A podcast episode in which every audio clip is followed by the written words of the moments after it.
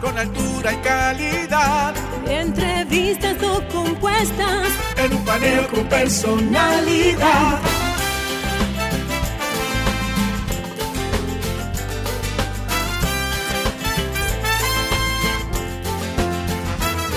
Un paneo con habilidad, encuentro e interrogatorio. Un paneo con agilidad, para lo importante y notorio. Un paneo. Sin recreo, un paneo sin abucheo, un paneo en su apogeo. Paneo, paneo, paneo.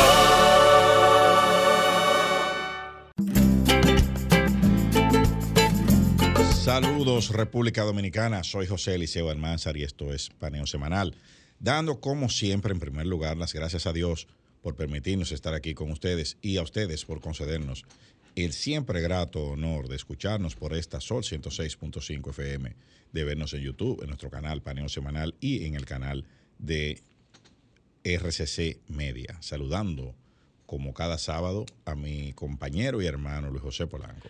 Muy buenos días, Eliseo, y muy buenos días a todos nuestros queridos y amables teleoyentes que nos dispensan el favor de su audiencia, como todos los sábados, en este su programa Paneo Semanal, haciendo un paneo por todas las informaciones relevantes del mundo. Una semana bastante activa, Eliseo. El, mundo está agitado. Muy agitado. Necesitamos como cuatro horas hoy para, analizar. Y, y, las implicaciones geopolíticas que tiene cada uno de los movimientos que se han ido dando en esta semana, que pasan desapercibidos. La gente se queda en el horror, en la pena muy válida de la, pérdida de vidas humanas. En lo que son las emociones. las emociones y la gente se queda en eso, pero de, debajo de, esos, de esas acciones, de esos eventos, hay eh, eh, relaciones entre países, eh, hay una intereses. geopolíticos que se están dando debajo de cada una de estas acciones que hemos visto esta semana, penosas por demás, pero que responden.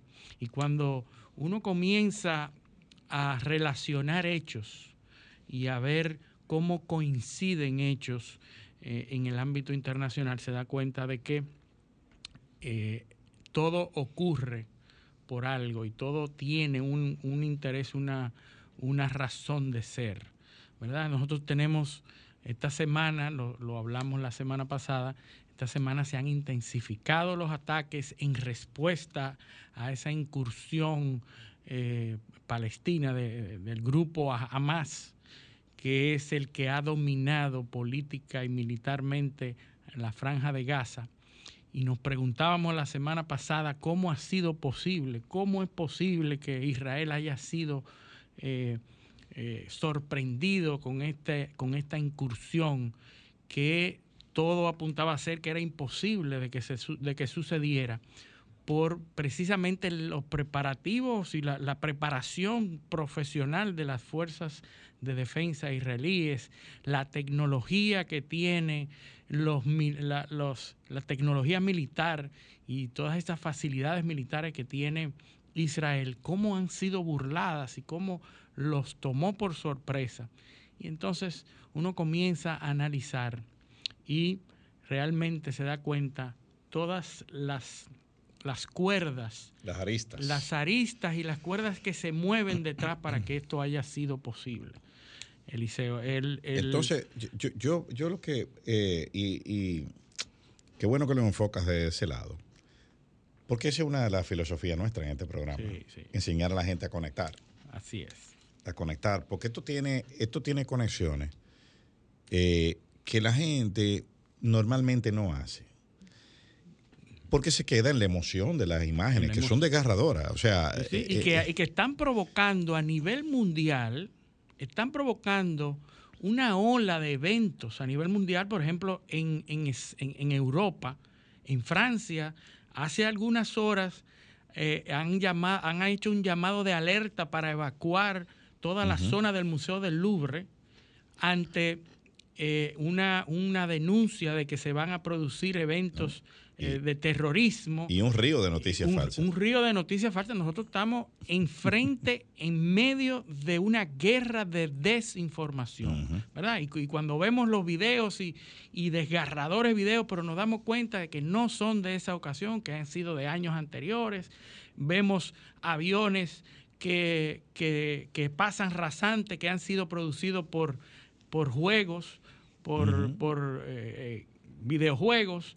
Es decir, eh, se está explotando mucho esa, esa, esa, emocionalidad en el mundo entero, pero lo, lo que sí ha, ha, sucedido es que el mundo está eh, eh, convulso y hay zonas en Europa en donde se están produciendo movilizaciones. Hay una, una en, en, Francia precisamente se han movilizado más de 7 mil efectivos militares para cubrir zonas en donde se ha denunciado que van a haber eh, acuchillamientos y, de hecho se han producido acuchillamientos en algunas escuelas. Es decir, que todo esto eh, ha producido un, una desestabilización eh, en el mundo entero entre los que apoyan a los palestinos y los que apoyan a Israel. Y entonces ahí se producen en Nueva York, han, han, habido muchísimas manifestaciones. Alemania ha tenido que prohibir las manifestaciones eh, públicas en estos momentos. Otros, otras ciudades importantes están produciendo manifestaciones de apoyo, una u otra, ¿verdad? A unos u a uh -huh. otros. Nosotros hablamos siempre en este programa del asunto de la, de la dualidad de, del, del, ser humano, el negro, el blanco y negro, uh -huh. sin no hay manera de que no hay matices, no hay matices. Eh, cuando se habla de emocionalidad, tú eres de los míos o de los de, de, los demás, y los míos siempre van a tener la razón y los demás siempre van a estar equivocados. Y ese es eh, eso es lo que se está produciendo en el mundo entero ahora mismo con esta escalada eh, en en Israel y en la franja de Gaza.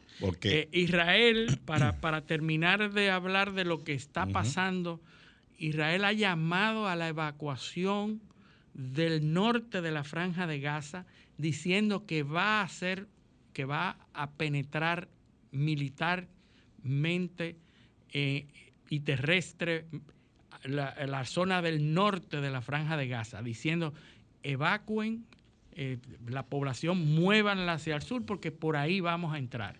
Y esa entrada y esa, y esa penetración de, de, los, de las fuerzas de defensa de Israel en el norte de Gaza se debe o se va a producir en las próximas horas. En algún momento se va a producir, eh, es ya un hecho, lo han avisado, lo han dicho porque van a, a, a penetrar por el norte de Gaza y toda esa población tiene que ir hacia el sur pero mucha gente se ha quedado uh -huh. ahí diciendo, no, eso es parte de la, de la propaganda, no van a entrar realmente, es muy difícil eh, la guerra urbana, que, que, ya las fuerzas de Israel en varias ocasiones han, no han podido eh, obtener muchos logros porque eh, precisamente los grupos militares de Hamas son expertos en, la, en esa lucha urbana y en esa lucha no regular, no convencional.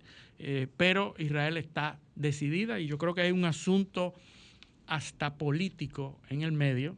Recordemos que quien está, quien es primer ministro de Israel, Netanyahu, es, ha sido elegido como líder de una facción ortodoxa eh, de mano dura de Israel y esto ha sido como lo ha definido Donald Trump, que habló de que Netanyahu, eh, esto ha, con, ha sido considerado como un duro golpe a Netanyahu y que eh, ha sido todo por debilidad de, de, de, Netanyahu.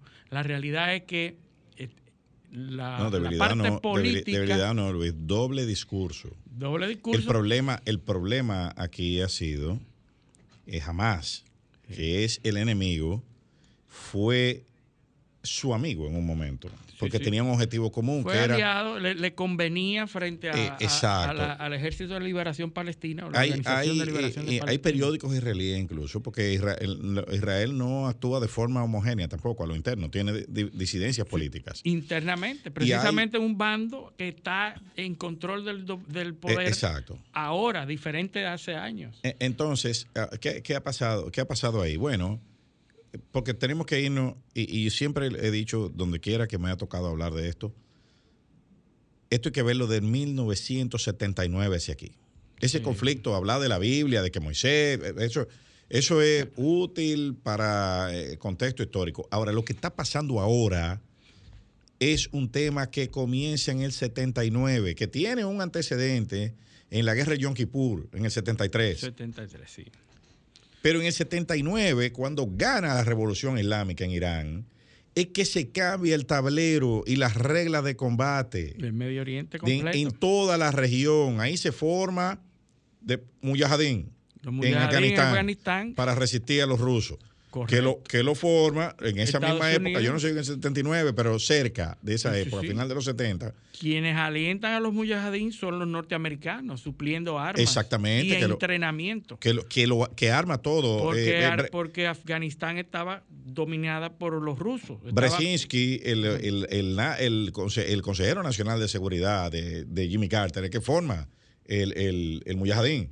Sí. Y, lo, y lo, o sea, lo, lo- lo dijo y habló cómo era, que iban a reclutar entrena. 10 mil combatientes, eso, ese, etcétera. Forma el Mujahideen. Pero entonces, para combatir Afganistán, eh, que hace frontera con Irán, que era el enemigo. Sí. Tú, tú- o sea, tú te fijas, ellos no podían permitir que los rusos tuvieran dos territorios continuos. Afganistán e Irán. Y por eso fueron en Mujahideen para, debil- para debilitarlo. Y por el otro lado, en el otro frente, el frente del oeste, hacen que Saddam Hussein ataque a Irán y, se, y comienza la guerra Irán-Irak para debilitar a Irán, que era el enemigo. Sí. ¿Qué pasa? Que Irán, se, Irán como retaliación a eso, Irán después de Khomeini. O sea, De- sí, claro, después- estamos hablando de la, después de la revolución islámica del Ayatollah Khomeini. Irán, después, eh, lo primero que hace es romper relaciones con Israel y darle la embajada israelí a Yasser Arafat, Sí. el OLP, lo que es un, un reconocimiento como, como Estado. Como si Pues fuera te dieron una embajada. Sí, sí, que nunca lo ha tenido el reconocimiento de Nunca Estado. lo ha tenido. Ese otro, ese otro capítulo que vamos a ver. Bueno, ¿qué hace Irán? No solo eso, sino que forma Hezbollah en la frontera de su enemigo, que es Israel. ¿La forma dónde? En el Líbano. En el Líbano.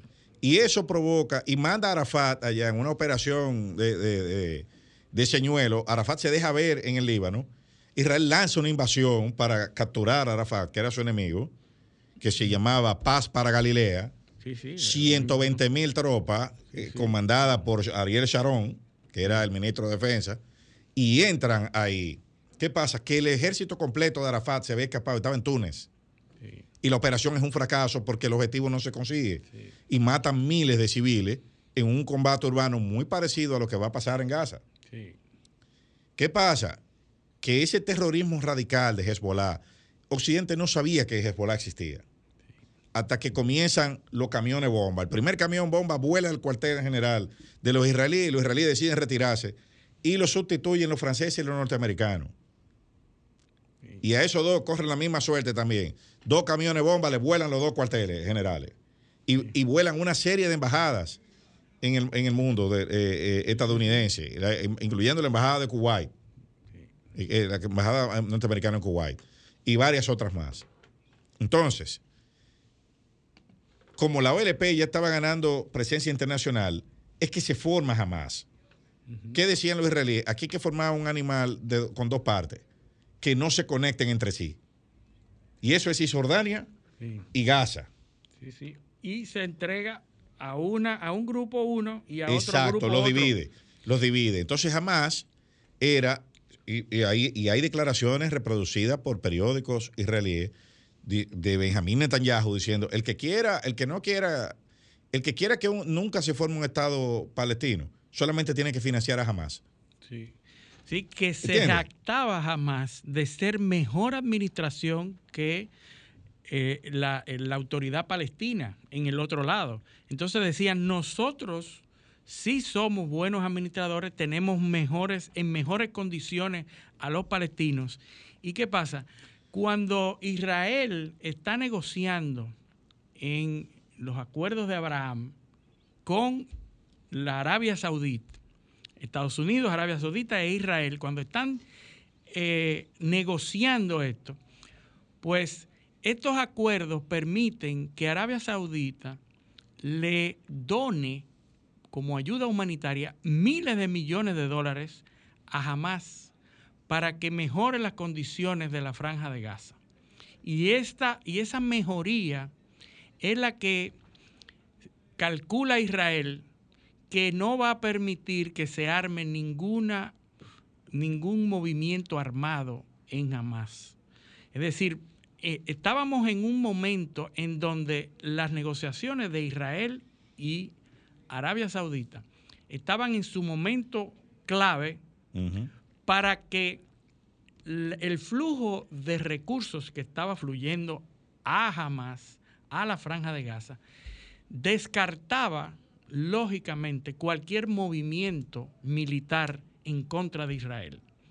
Porque a Israel le convenía decir que estábamos haciendo y estábamos logrando acuerdos con un Estado árabe como, como Arabia Saudita, y que estaban fluyendo recursos a Hamas para que mantuviera toda la zona de, de Gaza en un relativo, en una relativa mejoría.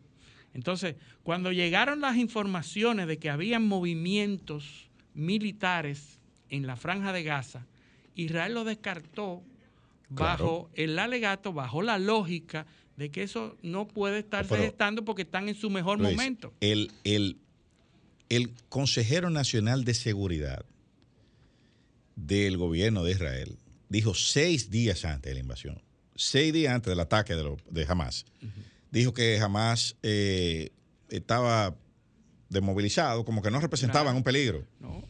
¿Entiendes? Eso, eso los atrapó. Eso es así porque Hamas estaba administrando y le convenía presentarse frente a su eh, contraparte, o sea, frente a sus otros, como la, la, la, eh, la, autoridad palestina. Claro.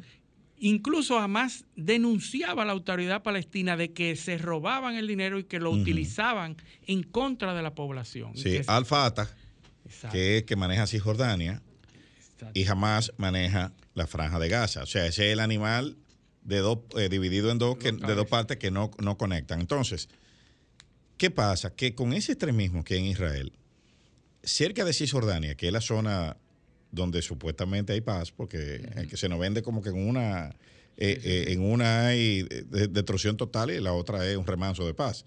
Pues no es así, porque alrededor de Cisjordania hay una serie de asentamientos de, eh, asentamientos israelíes que son irregulares en territorios que no se supone que hayan colonos.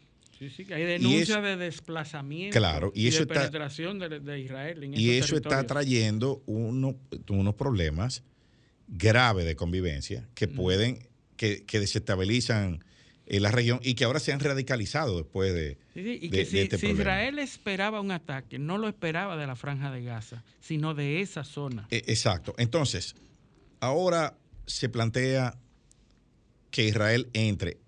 Los israelíes, si temían una pesadilla, era entrar ahí. Claro. Eh, ellos ya lograban, era la prisión, eh, eh, según Han fallado varias veces en su afán de oh, penetrar a estos territorios urbanos, de guerra urbana, han fallado muchas veces, han tenido que, replegarse. Y que dicen muchos analistas estadounidenses y europeos que la, la prisión más grande del mundo al aire libre es la franja de Gaza, de 300, casi 400 kilómetros, 375 kilómetros, algo así que tiene. entonces, eso es una pesadilla. Ahí, hay 2.3 millones de habitantes, de los cuales más del 40%, casi 50% son niños. O sea, tú estás hablando de, de una guerra urbana en un sitio donde hay más de un millón de niños. Eh, o sea, tú estás entendiendo la, la- la magnitud de, de la, de la escala de, de- de- de- esta, de esta No, cuestión. y además lo sabe y lo toma en cuenta. Exacto. Y, lo utiliza, ¿verdad? Exacto. Entonces, ¿cuál es, la, cu- cuál es el, el paso lógico? Eh, eh, o sea, el paso no lógico, bueno, el paso que va, se va a dar ahora es invadir la franja de Gaza por el norte. Ya hay unos corredores donde se le está diciendo a la población, muévanse al sur, Repliéguense. repliéguense. O sea, donde habían dos millones, muévase todo el mundo con 45% o más de niños, muévanse a un territorio X, donde lo vamos a acercar ahí Y para nosotros destruir el resto. Apíñense más. Ajá. Pa- pa- pa- eh, sin agua, sin electricidad, sin internet, sin, Sin sin nada. Sin nada. Está cer- cercado todo. Entonces, es una especie de cerco de Stalingrado, pero mayúsculo, Mayúsculo. donde, donde van a bombardear todo. Entonces, todo el mundo es concentrado en el sur. Entonces, ¿qué, qué- qué pasa? Israel nunca, no, no quería eh, hacer eso. Era porque sabe las implicaciones que eso va a tener. Pero no tienen otra alternativa. Si no pierden la credibilidad a lo interno. Sí, pero como quiera se pierde la credibilidad porque cuando comiencen a llegar imágenes de niños muertos Sí. y de eh, porque el, y, eso que tú, tú describías que ya hay, hay muchas manifestaciones pro palestinas, Sí. pero eh, por ejemplo, antes de ayer hubo una declaración de Ursula von der Leyen, presidenta de la Unión Europea. ¿Qué dice Ursula? Eh, pone las declaraciones que da cuando Putin bombardea a Ucrania y le corta la electricidad, el agua. Dice, dice que es un acto de terror. Entonces ponen diciendo apoyamos las acciones israelíes. Correcto. La doble, la doble Eh, moral. la doble moral, y por eso te, te- te digo lo de jamás, porque es el mismo libreto. Es el mismo libreto, una cuestión que yo dejé que pasara porque me convenía. Y ahora se me sale de control. No, no, o sea, no, no, Sí, sí. t- porque están actuando de una forma que yo no preví, me descuidé con ellos y lo dejé existir. Entonces, es- pero esto es parte de una estrategia mucho mayor. ¿Qué pasa? Estados Unidos, después de Irán, de- volvemos de nuevo a Irán, ahorita dije de soslayo que eh, aupó a Saddam Hussein, que después se volvió un dolor de cabeza y hubo que ir a, a resolver con él. Hasta que lo colgaron. En esa zona completa, la península arábica al sur, al este de la península arábica, está el estrecho de Hormuz, que comparten Irán, Omán, eh, los Emiratos Árabes Unidos, Qatar, eh, se me debe estar quedando alguno, pero bueno, Sí, lo miraste. Más al oeste de Omán, que está en la franja sur de la península arábica, está Yemen. Y al norte de ambos está Arabia Saudita. Yemen termina en el estrecho de Mandeb, que comparte con Somalia, con Djibouti, que son dos países africanos. Sí, sí. Somalia, lo que has visto en la película Black Hawk Down, ahí fue el, el incidente de los helicópteros. Eh, Una tropa estadounidense fue a pacificar el estrecho. Eh, había un, un individuo, Mohamed Farah, Mohamed Farah Aidid, que era el que controlaba una milicia somalí, y es la entrada al Mar Rojo. Por eso los americanos se meten a, a- resolver ahí. Del otro lado está Yemen, que es un país considerado eh, aliado al terrorismo. Sí. Y ahí le ponen a los saudíes que le fumiguen a los yemenitas. Entonces abren el estrecho y controlan el Mar Rojo. Y controlan el, el van al- a, Omán con el maletín abierto y a los Emiratos Árabes Unidos y a Qatar que le permiten hacer de todo, violar los derechos humanos, hacer de todo ahí Sí. y la Unión Europea también. Qatar fue, Qatar fue el mundial ahora, el mundial de fútbol, para que y hubo un escándalo incluso en la Unión Europea porque los cataríes iban con los maletines a sobornar a los parlamentarios europeos. También. Y encont- encontraron. Lo hablamos aquí. Sí. Sí, sí, eso lo hablamos aquí. Entonces, eso- pero esa es la doble moral occidental. ¿Pero por qué? Por donde están. Tú necesitas controlar el estrecho de Hormuz y necesitas controlar el estrecho de Mandeb. Entonces tienes que hacerte loco. ¿Qué pasa? Gana, ganan los demócratas en la Casa Blanca. Biden, ahí están las declaraciones de Biden, como se dice popularmente aquí, swapeando el piso con, con, con Bin Salman Sí, con- por el asesinato de Yamal Khashoggi. Eh, el príncipe de Arabia Saudita. El príncipe de Arabia Saudita, la monarquía saudí. Sí. ¿Entiendes? Eh, Bin Laden, cuando ganan, es que comienzan a decirle los consejeros de seguridad de Bin Laden, eh, de, de, Biden, decirle, mira, hay que resolver con los saudíes. Sí, sí. Y Biden va... la mano, Biden, se lo han pasado todos los gobernantes. No, no, que le dejó la mano, le dejó la mano tendida a Biden. Sí. No sé si recuerdan ese episodio. Sí, sí. Le dejó la mano tendida. Le, dijo asesino. Exacto, le, dijo asesino por lo de Khashoggi. Por el Khashoggi. Y entonces Biden va bajo el brazo con un par de islas eh, en el estrecho de Tirán, que, que por alguna razón los americanos la tenían, devolviéndosela, y a tratar de pasarle la mano. Pero era muy tarde, ya los chinos estaban ahí. Sí, sí, hicieron y facilitaron el acuerdo diplomático entre Irán y Arabia Saudita. Le restauraron las relaciones diplomáticas, y fue un doble play que le hicieron, y lograron un entendimiento con Yemen. ¿Entiendes? Entonces, pero ya eso pasó del lado chino. Ya no es con los Estados Unidos. El lado de influencia china. Exacto. Viste, entonces después de eso, también viste la OPEP, ¿verdad? Sí.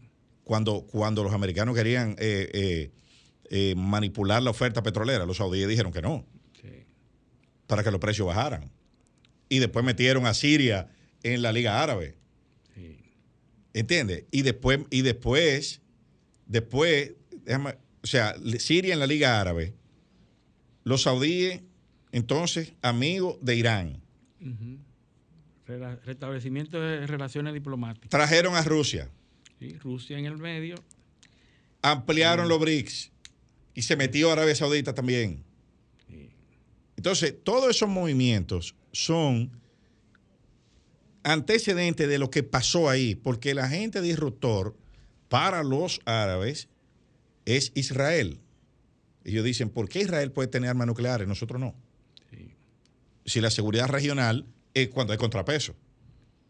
Entonces, ese es el, eh, este es el, panorama global. El tinglado. Y ustedes van a ver después en el próximo bloque cómo todo eso se conecta con lo que está pasando con la intervención Haití. Hasta ahí tiene que ver. Hasta ahí, hasta eso tiene que ver. Pero eso lo vamos a ver después que lo vamos a la pausa. Este paneo semanal no le cambien. Paneo, paneo, paneo.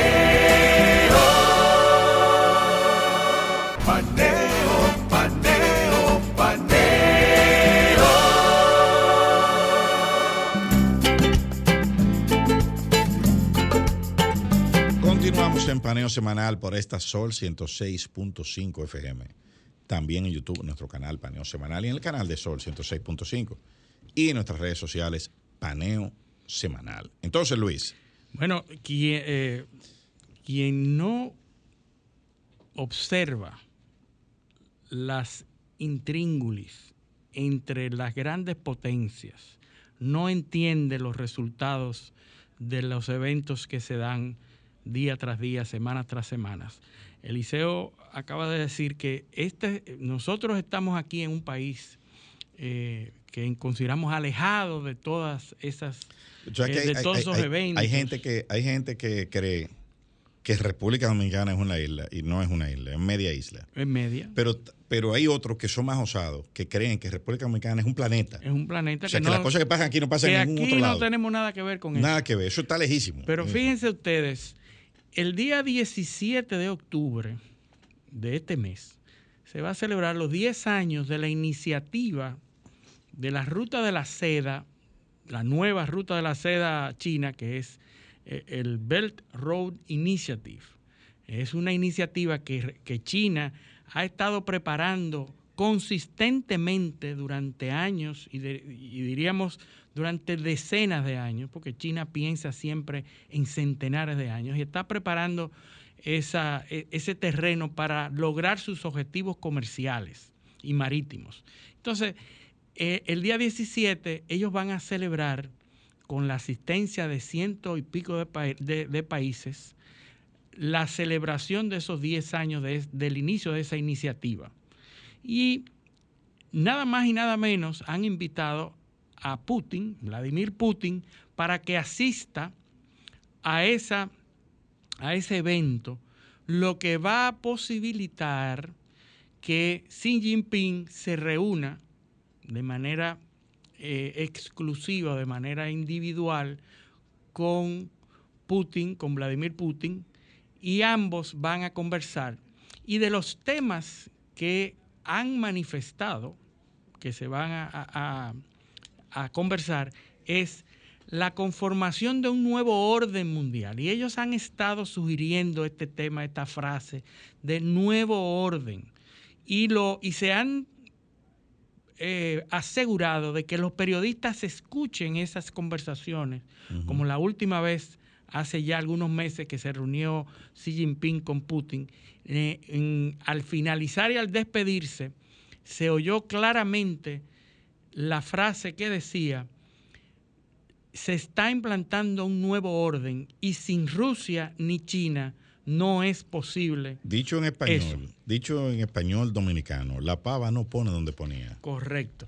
Van a tener que contar con Rusia y con China para el establecimiento de ese nuevo orden mundial. Así y nosotros lo vamos a hacer. Entonces, eso se va a producir el día 18, 17, 18 de octubre prontamente y eso implica que China está jugando a la relación con Rusia para como carta de triunfo, como carta, como leverage, porque China ha sido muy inteligente decir, si me aprietas mucho por allí, yo aflojo por aquí. Es decir, si China siente que los Estados Unidos están haciendo presión comercial como en efecto lo están haciendo con el asunto de los semiconductores, que le están tratando de cortar el oxígeno con los semiconductores.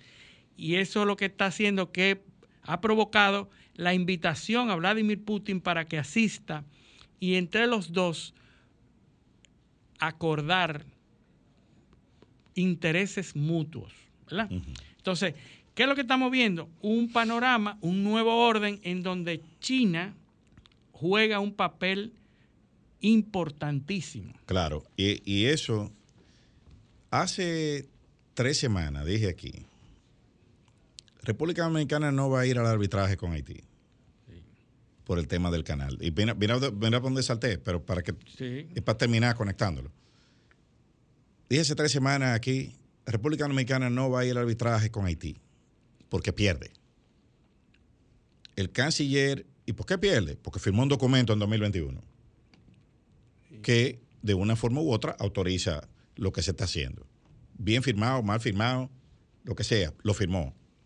El canciller estuvo hace, cerca de dos semanas en el Congreso y dijo eso mismo, no vamos al arbitraje porque no nos conviene. ¿Cómo, ¿Por qué no te conviene? Porque pierde. Así es. ¿Y qué, dijo? El documento que firmamos no tiene valor jurídico, pues eso lo dice él, que fue el que lo mandó a firmar. Entonces, eso yo, yo te firmé un pagaré y después yo digo que no vale porque yo, porque yo debo. Eso no, eso no es así. Eso lo sabe todo el mundo. Dije eso. Dije la semana pasada también que cuando República Dominicana abriera la frontera, Haití la iba a cerrar. Ahí está. Efectivamente. Está cerrada. Y voy a decir otra ahora. Kenia no va a mandar tropas a la, eh, eh, con la resolución de la ONU para intervenir a Haití. Lo pueden escribir hoy. No lo, no lo va a hacer. ¿Y por qué no lo va a hacer? Por lo que tú estabas diciendo. China. Esa resolución de la ONU se aprobó con la abstención de Rusia y China. ¿Qué pasó en Kenia después de eso? Bueno, lo menos que hicieron fue destituir al canciller, al ministro de Relaciones Exteriores. ¿Y por qué? Oh, si ustedes leen los periódicos africanos, se dan cuenta de que justo tres días después de haber aprobado esa resolución, Kenia pidió mil millones de dólares prestados a China. ¿Entiendes? Y fue a renegociar los vencimientos de 8 mil millones de dólares en deuda que tienen con los chinos. Deben 8 mil que se estaban venciendo y fueron a pedir mil más. ¿Y qué le dijeron los chinos? Bueno, nosotros tenemos un problemita en el Caribe eh, tú quieres mandar gente para allá y nosotros no estamos de acuerdo. Sí. ¿Y qué pasó? No desmontaron eso de una vez. No, quítame el casiller, eh, eh, invéntese que la oposición se oponga al, envío, que eso hay que aprobar el Congreso, y barajamos todo. ¿Por qué? Porque los Estados Unidos lo que ofrecieron fueron 100 millones de dólares en ayuda militar A Kenia. a Kenia para que mandara a los mil soldados y China, y China le va a dar mil y, y le va a renegociar 8 mil millones de dólares que, que que deben. Entonces eso no va. Que esa decisión está en manos de China. Entonces, volvemos otra vez. Tú ves, era con los chinos que había que hablar para que eso se desbloqueara. No con, lo- no con los Estados Unidos. Estados Unidos ahí no hacen nada. Es con los chinos. ¿Tú quieres que los kenianos manden militares? Ven, entiéndete conmigo aquí. Correcto.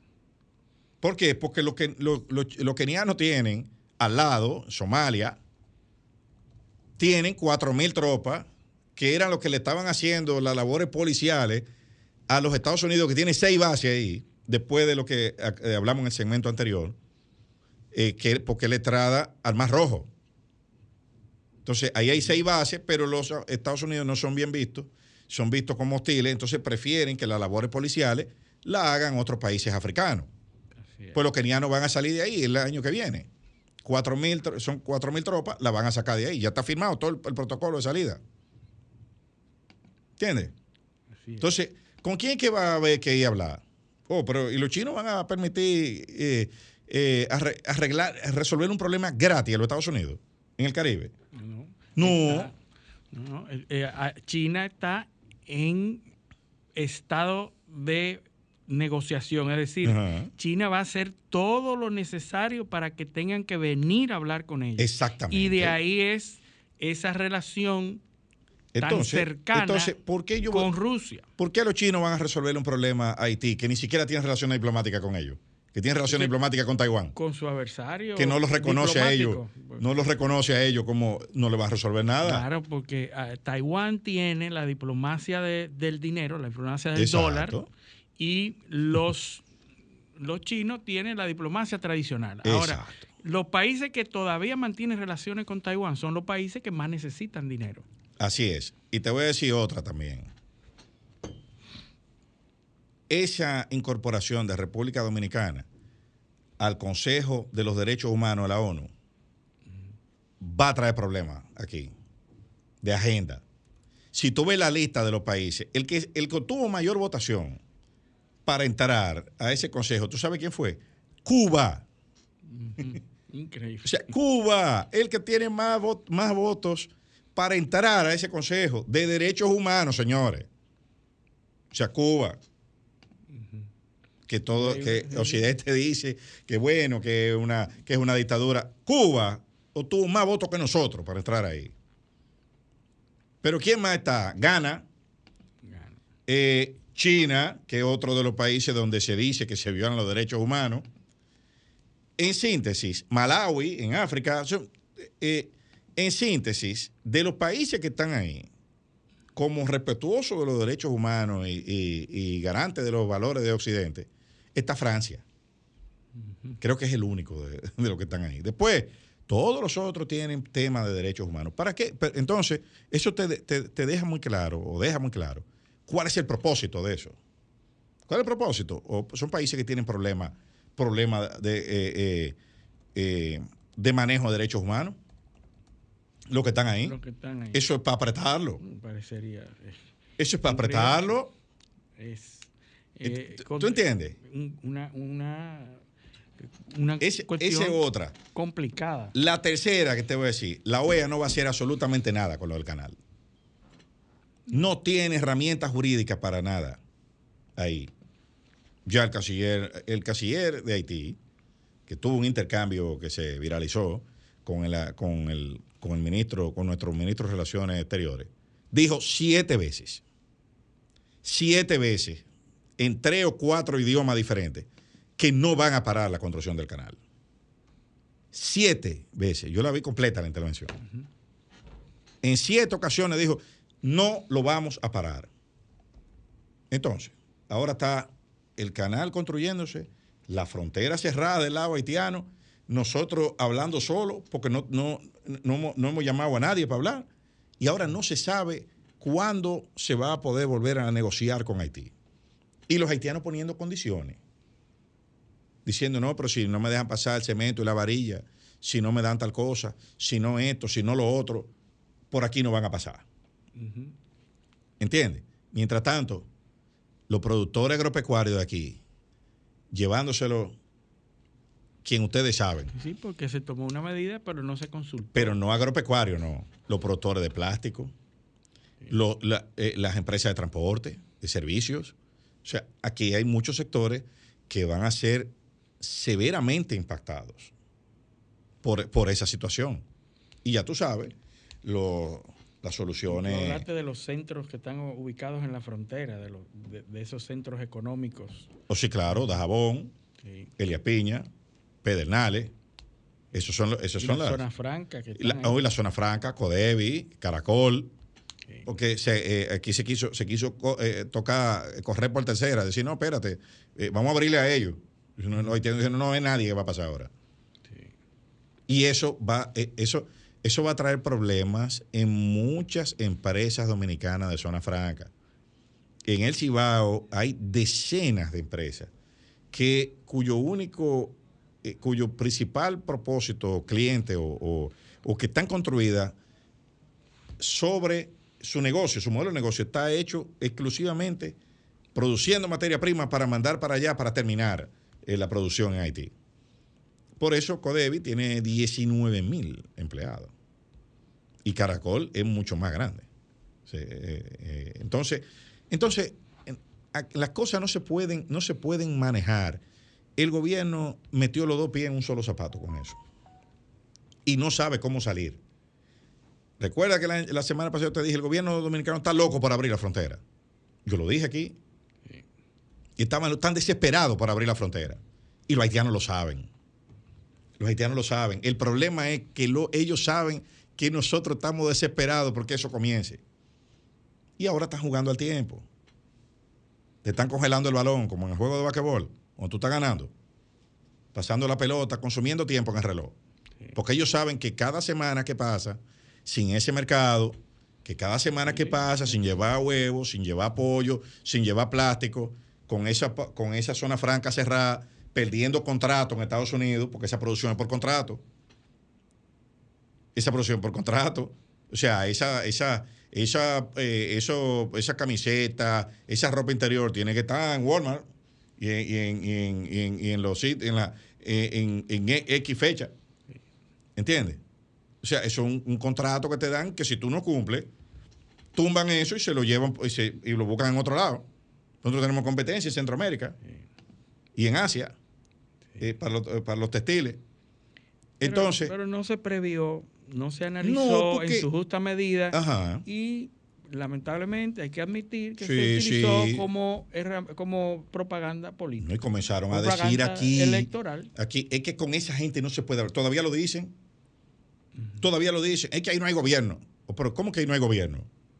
¿Y con quién fue que tú hablaste en el 2021, cuando firmaste el documento? No fue con el gobierno.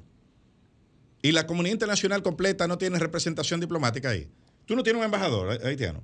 ¿Dónde, cuántas, ¿Cuántas veces se ha reunido el embajador haitiano con el presidente Abinader? O con el canciller aquí. Yo no he visto una foto. Una foto no he visto reuniéndose con el embajador haitiano. ¿Por qué? ¿Y cómo, cómo es que aquí se toman medidas de ese tipo y no hablan con el representante diplomático?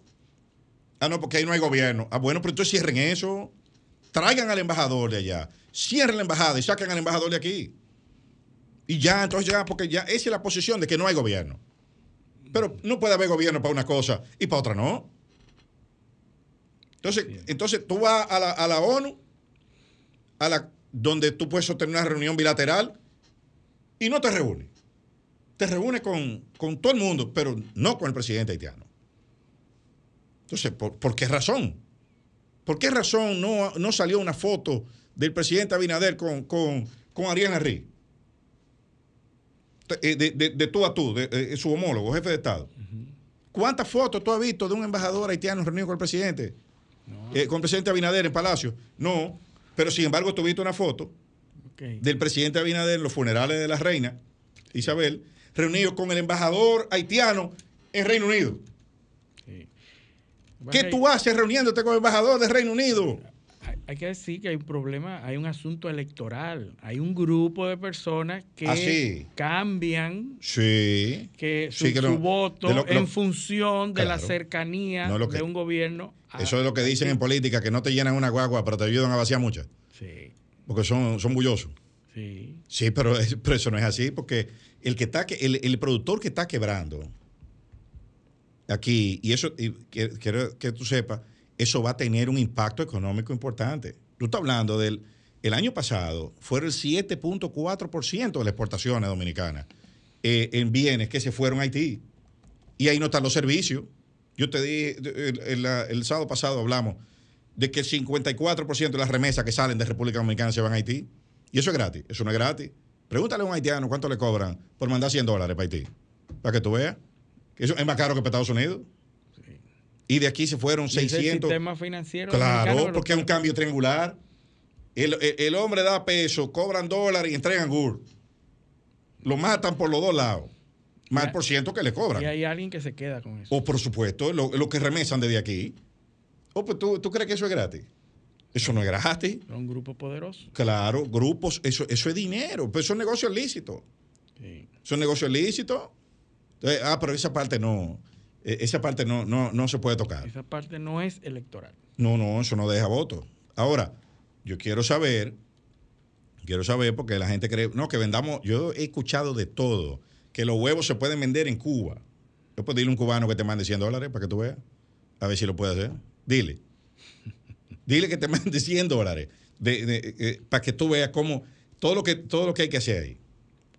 Eso como, la gente cree que es como una, una camioneta que tú sales a vocear, aquí están los huevos, estamos en Martinica, en Guadalupe, y la gente va a comprar huevos, Con y a una- comprar pollo, y a comprar... Con sí, un sí. altoparlante, una Sí, guaguita sí. anunciadora. No, que le vendan, o sea, porque está aquí sentado, tú sabes. eh, Sí, sí. Es el, el- el- el- de aquí se resuelve todo. Eso no es así. Eso va a tener implicaciones serias para la, en, en- en el desempeño económico dominicano. Bueno, ahí, Haití- ahí está la- la- la- el titular en el listín, en, en la, en la sección del dinero, que dice, eh, Haití decide mantener cerrada su frontera Claro. al comercio de República Dominicana, Claro. justo como se dijo en el programa. Justo, sí, yo, yo- es que eso, eso va. Antes de ayer en el de Novelist, ¿tú sabes cuál fue el titular? Haití busca ampliar sus fuerzas armadas. Hace un llamado a los nuevos reclutas de cadetes. Increíble. ¿Entiendes? Tú- pero fíjate, fíjate tú, tú te fijas por dónde que va. Es incrementando el sentimiento nacionalista. Entonces, ¿y nosotros qué estamos haciendo aquí? ¿Qué estamos nosotros diciendo aquí? No, eh, ahí no hay gobierno. Eh, eh, que hagan lo que ellos les dé su gana, porque son el alcalde de Dajabón dio unas declaraciones que no vengan. Pues tú, tú estás oyendo eso. Un país, un pueblo, un pueblo que vive de eso. Pero el presidente destituyó a un cónsul ¿Por, eh, por qué? por vender visas. Ah, por vender la visa, que es, lo, que, es lo, que, lo- que, que es la materia prima del ingreso, del ingreso principal del consulado. Sí, sí, pero lo O sea, a ti te ponen en un puesto de plátano, tú vendes plátano y te destituyen. Sí. ¿cómo Esperemos es? que no se vendan como los plátanos. No, pero te- no, no, te ponen en un sitio cuya única labor es vender visa. Tú vendes visa, entonces te destituyen. Bueno, la vendió por encima de las ¿Qué fue lo que la autorizaciones. vendió? Por el precio. Por encima de las autorizaciones. Pero ¿por qué fue que lo destituyeron? ¿Por vender visa o por especular con los precios? No sabemos. Porque vender visa no es malo. No, no, no, la, la visa no se vende, la Aparentemente. visa se porque si autoriza. no, eso, ajá. Se pero, autoriza. se paga un- un- una tarifa. Sí. Y son casi 10 mil visas mensuales. Es mucho. Sí, hay gente que está perdiendo ingresos ahora. Ese cónsul se- probablemente se va para otro partido ahora. No, porque hay uno que destituyeron que ahora es candidato a diputado. Ganó en, en el encuestazo. Ajá.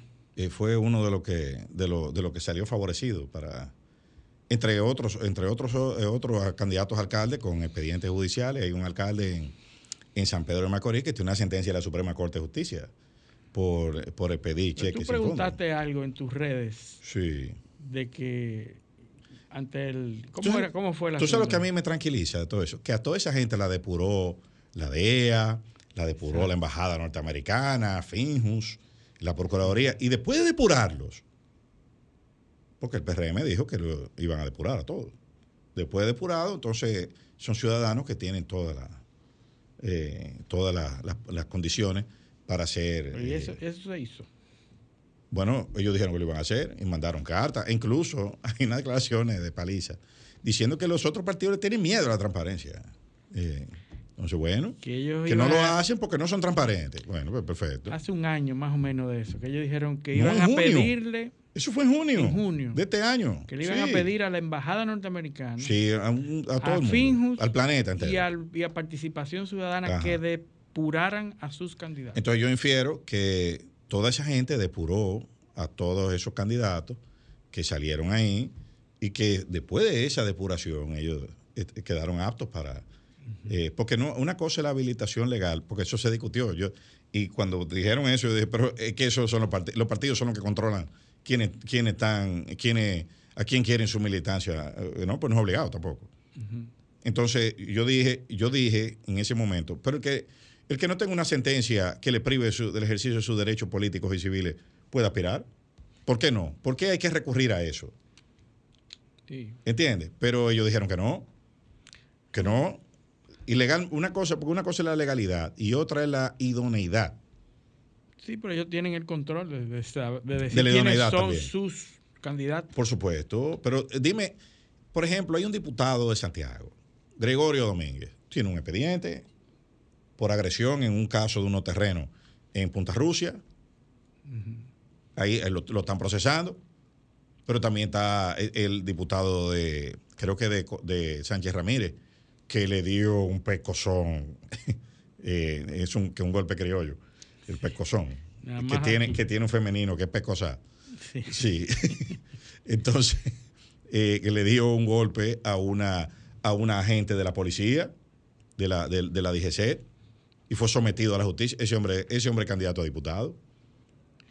¿Entiendes? Eh, eh, por ahí todavía no, lo han anunciado, pero se rumora que, que, Bernardo Alemán va a ser candidato a senador por Montecristi. Bernardo Alemán tiene, eh, tiene unos expedientes por unos temas de relaciones sexuales con menores. ¿Tú, tú estás entendiendo? Sí, de acuerdo a las declaraciones de junio, no debieron pasar. Pero también está Nelson Marmolejo, diputado por Santiago, que está, está en un expediente de, de lavado está también, hay gente vinculada en la operación Falcón, hay una diputada, no recuerdo el nombre ahora, pero el expediente está en la Suprema Corte de Justicia, la están investigando. Esa señora es candidata también. El, eh, te hablé del, del, cónsul Valenzuela, destituido por, por, por escándalo, es candidato a diputado en Valverde. Eh, Kimberly, eh, Kimberly Tavera, destituida del ministerio con supuestamente un expediente de corrupción que nunca se investigó, no sé si existe o no, pero es candidata también. Y entonces, y entonces, o sea, eh, eh, esa, fue la gente que depuraron. Yo quiero ver los perfiles. Eh, Participación Ciudadana dijo que iba a hacer unos perfiles de los candidatos y que ellos iban a tomar posición, que iban a, a objetar algunos. ¿Dónde está ese perfil? ¿Dónde está? Entonces, aquí pasa con el tema, el tema donde comenzamos todo este análisis, la doble, el doble discurso de decir una cosa y hacer otra, de criticar una cosa cuando lo hacen los otros y justificarla o hacer silencio cuando la hago yo. Eso me recuerda a los famosos tweets de, de la senadora que siempre hay un tweet para cada claro, ocasión. Claro, claro. ¿Y ahora? Sí. ¿Y ahora qué dice? No hay tweet. Que por cierto está luchando por su supervivencia. Eh, eh, porque hay un movimiento eh, fuerte por, por dar la candidatura a otra persona. Pero eso, eso son las. Eso hay que esperar. No, hay que esperar, hay que esperar, pero poco ya. Eso en un par de días, eso se va a resolver porque el, la ventana, la ventana temporal se va cerrando. ¿Cuándo es el plazo para las candidaturas? El plazo me parece que es ahora a final de este mes. Creo que el 29 de octubre, algo así, no, recuerdo bien. Hay un calendario que la Junta Central Electoral publicó y donde tienen que irse dando todas las, eh, todo ese tipo de, eh, actuaciones por parte de los partidos en las inscripciones de candidatura. Eh, el panorama, aquí vamos a vivir muchos sobresaltos en estos días por el tema de la candidatura, alianzas y demás a ver, eh, los partidos tendrán, van tienen están entrando en una etapa de definición. muchos saltos de garrocha que va a haber. Sí, no, y, e impugnación en el Tribunal Superior Electoral. Porque déjame decirte una cosa. Un partido que elige el método de encuestas, entonces resulta que los candidatos no saben cómo fue que se encuestó, no, no conocen la ficha técnica, no le dan los resultados. Pero son todos los partidos, ¿eh? el PLD también. El PLD eligió encuesta y hubo que tirar un chele para arriba. Eh, entonces. salieron con los mismos votos? ¿Con las mismas.? No, no, no. Hubo que tirar. Resulta, porque por ejemplo, en la, en la circunscripción 1, la, la segunda mujer más votada se quedó fuera de la boleta. ¿Cómo va? Que, que es Charineo Valles. Se quedó fuera porque hubo un sorteo y ganó la que quedó en último en el sorteo. Un papelito. ¿Y por qué se eligió? Bueno, porque la diferencia era menos de 3.33% en las encuestas. Entonces hubo que sacar un sobre. Oye, oye, ¿cómo se elige una candidatura en este país? Pero lo grave de eso, que eso está en la ley de partido. eh, dos nombres, como un angelito, repartiendo un angelito. Luis Polanco, José Eliseo Almanzar, un sobrecito, y, uno de los muchachos aquí agarra el sobrecito y, saca un papelito. Entonces lee fulano. Oh, y así se decide una candidatura en, el siglo XXI. Pero bueno, vámonos a la pausa. Esto es paneo semanal, no le cambien. Un paneo con habilidad. Encuentro e interrogatorio. Un paneo con agilidad. Para lo importante y notorio. Un paneo sin recreo. Un paneo sin abucheo. Un paneo en su apogeo. Paneo, paneo,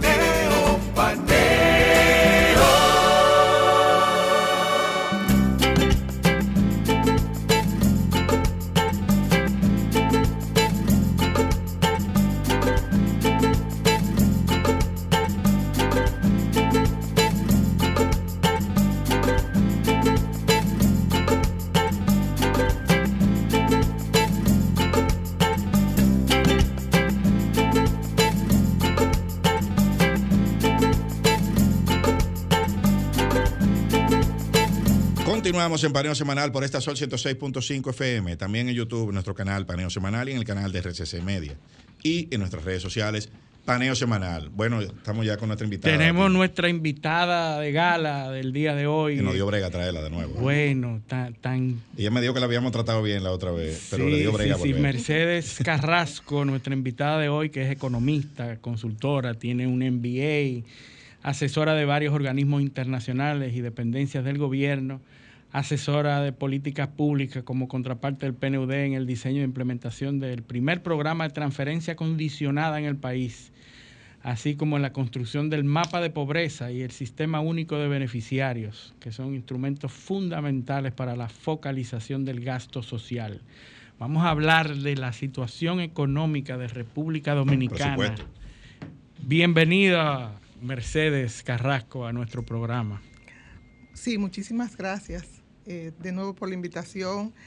Y tú sabes, José, que no vine antes por razones mayores. sí, así que. No, pero la seguimos en las redes, esos acertados comentarios y gráficas que nos, ilustran a nosotros, pero, los que no conocemos tanto. Pero en beneficio de, Mercedes voy a decir que ella dijo que volvía. Y volvió. Y volvió. Como, y, y, ahí tenemos muchísimas gráficas económicas que vamos a poder disfrutar los que nos acompañan por las redes, por internet, por el canal de Sol, eh, Sol TV en la página web de RCC Media para que puedan ver y observar también, no solamente escuchando, sino también viendo estas interesantísimas gráficas que va a presentarnos Mercedes. Bueno, Mercedes, estamos en presupuesto. Ya eh, el, proyecto de ley de presupuesto llegó al Congreso eh, hace hace eh, poco, poco más de una semana, dos semanas más o menos. Eh, en líneas generales, ¿qué podemos esperar del presupuesto 2024?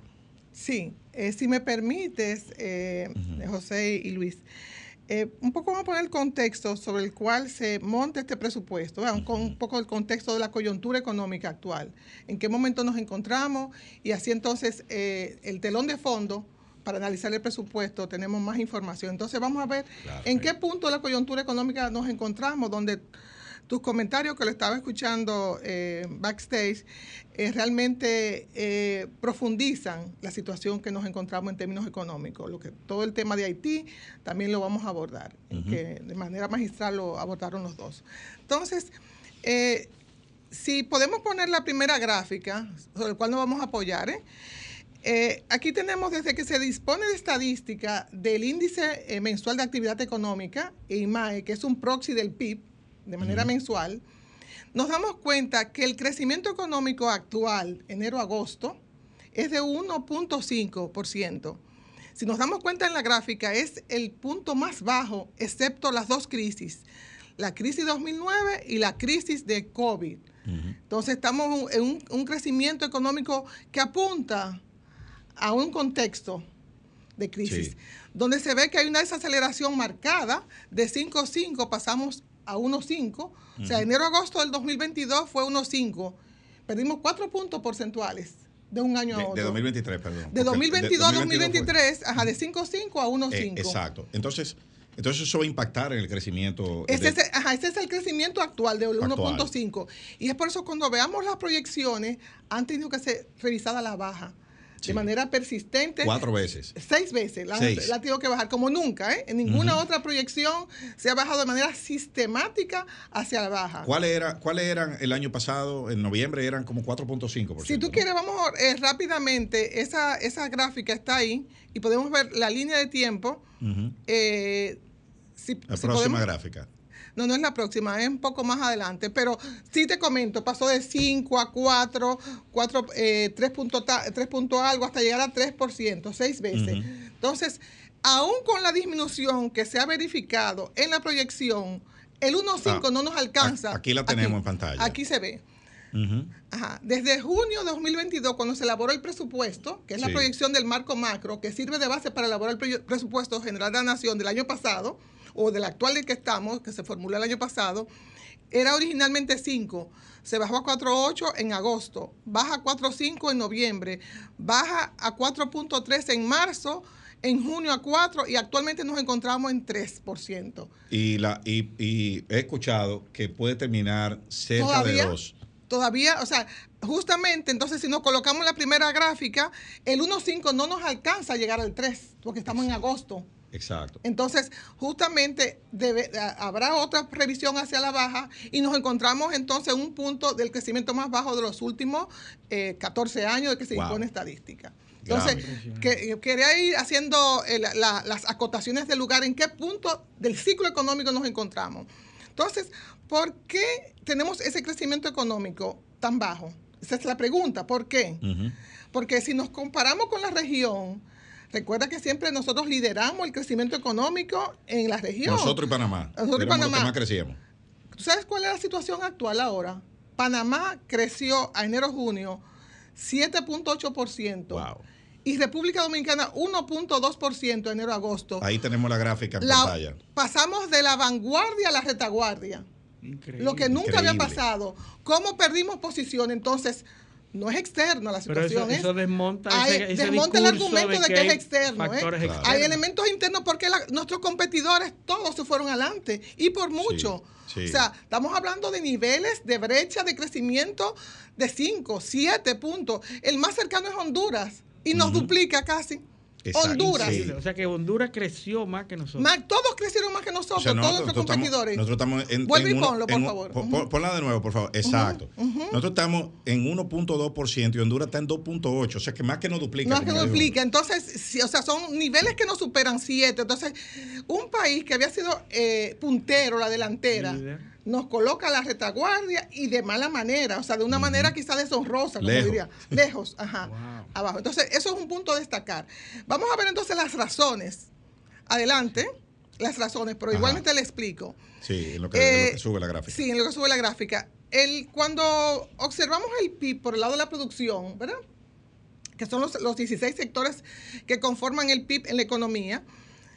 De esos 16 sectores, hay seis que están cayendo, seis que se están desacelerando y apenas cuatro, el siguiente, apenas cuatro están creciendo. Entonces aquí hay un punto a destacar, no solo en la composición ¿eh? de cuántos caen, cuántos crecen. De 16 sectores aquí está en la aquí pantalla. Ajá, de 16 sectores, aquí subrayado en rojo, eh, en un recuadro rojo, están los que están cayendo, que son los sectores motores de la economía, que están apagados. Los que más pesan. En los que más pesan y los que más generan empleo y los que más eslabonan. que eslabonan hacia adelante, hacia atrás, que te arrastran otros sectores. Entonces, esos están apagados. Entonces, te apaga la economía en su conjunto. Entonces, tú tienes la manufactura, primero la minería, que ya tiene dos años consecutivos.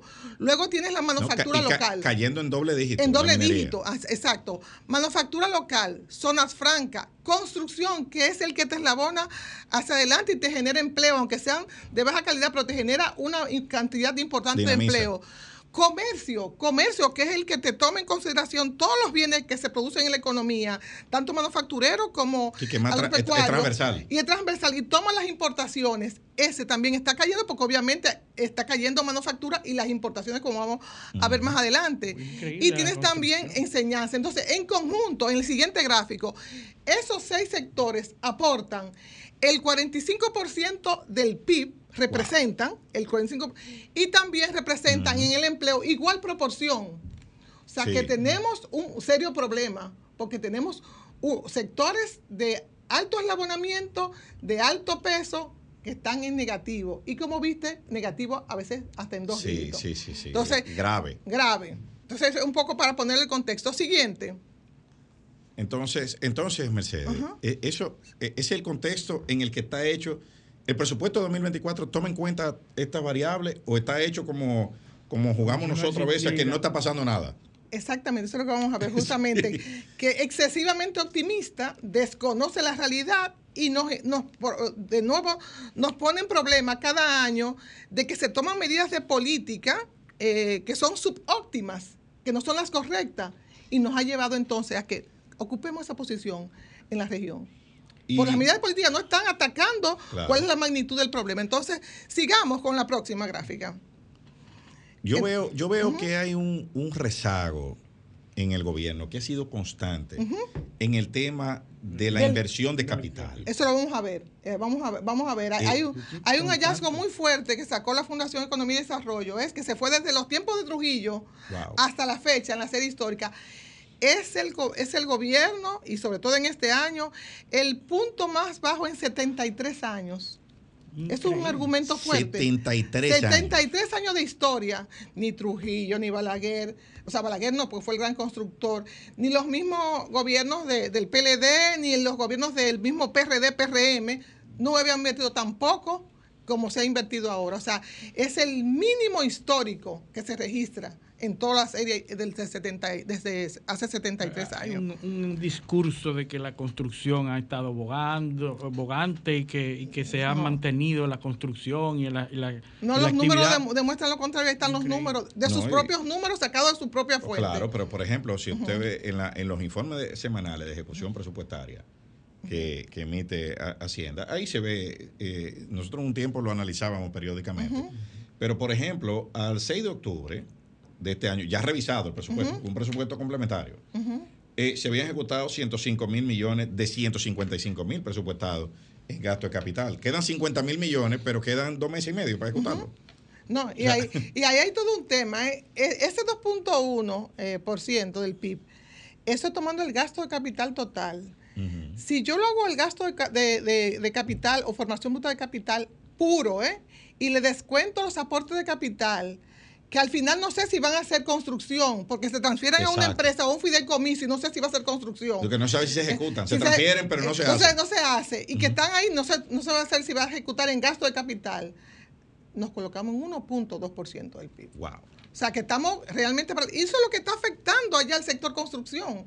Cuando vemos el sector construcción cayendo, vamos a ver ahora eh, por, de la perspectiva del PIB por el lado del gasto ahora vamos a ver desde el punto de vista. ¿Cómo va, cómo va ese, el, el, porque yo veo que el gasto corriente va muy bien. O sea, en ejecución, digo. sí, en ejecución va bien, desde el punto de vista, pero vamos a ver qué se está, en qué se está gastando y dónde están los grandes eh, componentes del gasto. ¿En qué está gastando el gobierno? Sí, eh, pero me permite para ah, seguir ahí en, el, para, para, enfatizar el PIB por el lado del gasto. Eh, vimos ¿verdad? la perspectiva por el lado de la producción, cuáles son los sectores económicos que están cayendo, ¿verdad? Y cuáles son los que son motores que están apagados. Y cómo eso te permea hacia atrás y hacia adelante en la economía y nos encontramos en un punto donde si tú analizas a lo largo del año, ¿eh? es un plato el crecimiento económico 1.2, 1.3, 1.4, o sea, ni se mueve. O sea, es una meseta. una meseta, una meseta. Entonces, eso, aun cuando se han adoptado medidas de política, en mayo y junio, agosto todavía no hay respuesta. pero sí hay respuesta en la inflación.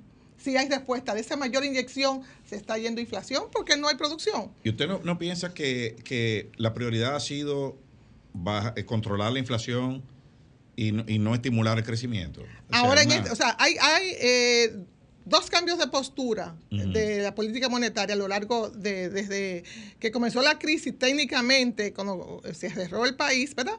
Recuerda que eh, cuando vino el programa el año pasado una inyección eh, en términos de, de, facilidad de liquidez. O sea, el Banco Central aplicó todos los instrumentos que estaban a su disposición. monetaria. Tasa política monetaria reducida, facilidad de liquidez rápida. Eh, en ventanillas especializadas para sectores específicos, en dólares en pesos. Entonces, todo eso fue un paquete que representó un 4% del PIB. ¿Qué pasa? Eso te aumentó el medio circulante y fue parte de la causa original, del pecado original de la inflación. Y recuerda que lo comparamos que en otros países el medio circulante no creció tanto como República Dominicana. Entonces, la masa monetaria. La masa monetaria. Entonces, esa, esa postura expansiva duró mucho tiempo. Entonces, cuando se quiso cambiar de postura, fue tarde.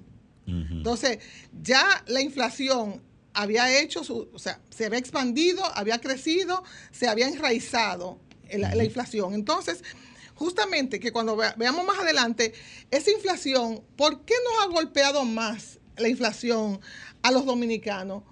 Porque justamente veníamos de una inflación baja, de una inflación baja. Recuerden que era 1, 2%, y hay un aumento de la inflación de forma exponencial. Tú pasas de una inflación de 1 a 3 a 9, 8.5, o sea, por eso es que se siente la severidad de la inflación. Porque fue... Y, se ve que es, es eh, eh, cuando se divide por meses interanual es, pendular, o sea, sube y baja, no, se estabiliza. No, no se ha estabilizado y ahora justamente tú ves ahora que hay otro repunte, o sea, no ha logrado eh, controlar la inflación, las medidas de política. Y entonces nos encontramos entre el gran dilema, ¿eh? entre la economía deprimida y la inflación que no se logra frenar. O sea, estamos no podemos decir técnicamente estagflación, o sea, estancamiento con inflación, pero sí estamos en un periodo donde no responde las medidas de política con la rapidez que se esperaría. El rango meta de inflación es 4.5%. Más o menos este uno. Entonces ya estamos, ajá, un, uno punto. La de septiembre fue 4.4. Ajá, 4.4. O sea, estamos llegando eh, al, al, al, 4 más o menos 1. O sea, al límite superior ya estamos llegando. Y de hecho, ahora con todo este tema de, la, de las medidas que se adoptaron, y con el tema de la, del conflicto de Israel y Palestina, que el precio del petróleo va otra vez a escalar, a subir, eso tendrá un impacto y repercutirá directamente en la inflación. Y hay un tema también que subyace que es que el tipo de cambio se está desplazando. Exacto, ese, es otra, es otra, variable, que, o sea, ahora tenemos en simultáneo los tres precios de la economía hacia arriba. inflación, del apocalipsis. Ajá, inflación, tasa de interés y tipo de cambio, en simultáneo hacia arriba creciendo. Entonces, eso te afecta, obviamente, como veremos, eh, tanto la construcción, porque la tasa de interés, y eso es lo que, ahora las razones que voy a explicar del PIB por el lado del gasto, cuando tú planteas la ecuación fundamental macroeconómica, ¿verdad? Que el PIB es igual a consumo, inversión más exportaciones netas, o sea, exportaciones menos importaciones, nos damos cuenta que el consumo público está creciendo pero es acelerado. El privado está creciendo también, pero es acelerado. Entonces, hay razones por las cuales el consumo privado está desacelerado. Yo vuelvo de nuevo, es un punto importante eh, en esa inflación persistente, que esto es un hallazgo muy interesante en el contexto de la región, porque es bueno compararnos, porque a veces estamos como, lo puedo dejar ahí en pantalla, estamos como isla y no miramos el resto de lo que está pasando en la región. Entonces, Siguiendo con, con, el PIB por el lado del gasto, nos vemos que el consumo está es desacelerado. La inversión está cayendo, donde tenemos la inversión pública que está disminuyendo y la inversión privada también. Razones, tú tienes tres elementos que están gravitando en la construcción privada. Una tasa de interés para el constructor más alta que el año pasado tiene una tasa de interés los préstamos hipotecarios, que es el que demanda, más alto que el año pasado. O sea, que te reduce la oferta por un lado y te reduce la, demanda, te reduce la demanda por, también el por el otro. Y eso deprime entonces Ajá. Tienes por otro lado, por el lado de, de los costos, un aumento de los índices de construcción eh, varilla, pintura, todos esos precios, al igual que la inflación, también los precios de, la, de, la, canasta de la construcción, eh, del índice de construcción de la vivienda, también llegó hasta un pico de un 40, se ha desacelerado, pero no ha llegado a puntos que se encontraba el, el año prepandemia. Entonces tú tienes gravitando el, costo de los materiales, de la tasa de interés y la tasa de interés tanto para el productor como para el consumidor. Y tiene unos ingresos de los hogares que con unos salarios estáticos y un costo de la canasta mayor, con un menor ingreso disponible para adquirir. ¿Dónde se está concentrando el mayor foco de inflación? Porque la gente lo siente, y creo que, la gente donde lo siente es en los alimentos, sí. electricidad. Eh, eh, o sea, ¿dónde está el, mayor, el, mayor, la mayor persistencia y la mayor concentración? Sí. Eh, tú tocas el tema persistencia y justamente nuestra inflación ha sido persistente persistente porque tenemos 31 meses consecutivos con inflación positiva. Solamente ha habido un solo mes, mayo, que es negativo. A veces se usa como de forma semánticamente, un poco un lenguaje confuso. ¿Cayó? No, no cayó. Se desaceleró. Pasó de 9 a 4, pero sigue creciendo. Cuando, cae, cuando cae, es, cuando, es negativo, negativo. Entonces, la inflación a lo largo de 31 meses no ha caído nunca, solo un mes. Y si tú lo comparas con la región, esto es un hallazgo muy importante. De todos los países de la región, aquí hay 16 países que estamos contabilizando. Sí. De 18 países. De esos 18 países, todos han verificado 3, 4, 6, hasta 10 veces inflaciones negativas. Solo tres países no han verificado inflaciones negativas. ¿Cuáles son? República Dominicana con un solo mes, mayo, más nunca ha vuelto a tener inflación negativa, y luego países en crisis. Venezuela y Argentina, que no han tenido inflación negativa. Entonces, nos estamos acotando en qué grupo de países estamos. ¿eh? Sí, eh, último, estamos último en crecimiento económico. Y, y, entonces. Y, vamos a ver la inflación, qué posición ocupamos. Vamos a ver la inflación. Siguiente. Exacto, la tasa, la tasa de inflación. ¿Cuál, es, el, punto donde estamos en, la inflación? Que también teníamos inflación estable y teníamos. teníamos inflación estable y teníamos inflación que eh, desde el punto de vista eh, nos colocaba en, los países con menor nivel de inflación de la región. ¿Qué pasa ahora? De 19 países, yo estoy en la posición novena de inflación. estoy en la mitad de abajo. En la mitad de abajo. Ya yo no ocupo la, de, las posiciones de países de baja inflación, no. Ya yo estoy mediana o alta. ¿Y nosotros que, eh, en dónde estábamos antes, antes de...? Antes de, antes de la... O sea, todo esto desequilibrio, porque todo esto nos lleva a apuntar que aquí ha habido un tema que de la coyuntura está afectando la estructura. Aquí se están moviendo los cimientos de la economía, los fundamentos. O sea, ha, habido un cambio estructural. O sea, se está hablando, eh, eh, eso que se habla de, de, que...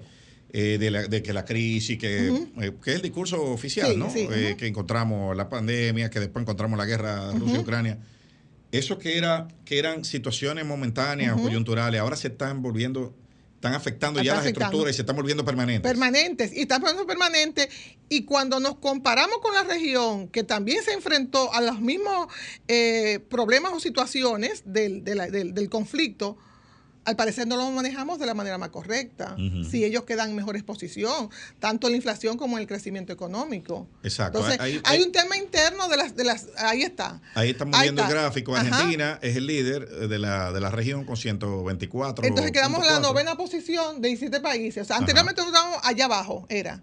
países con baja inflación. No. Entonces, ven como en el tablero ya geográfico, ya nos quedamos abajo en la posición del crecimiento económico y ya estamos en el medio de la posición de la inflación. Así es, y la tendencia No, no es a mejorar. No es a mejorar. No es a mejorar. Entonces, tu pregunta que me hacía, ¿Qué es lo que más ha sido persistente en el tema de la inflación?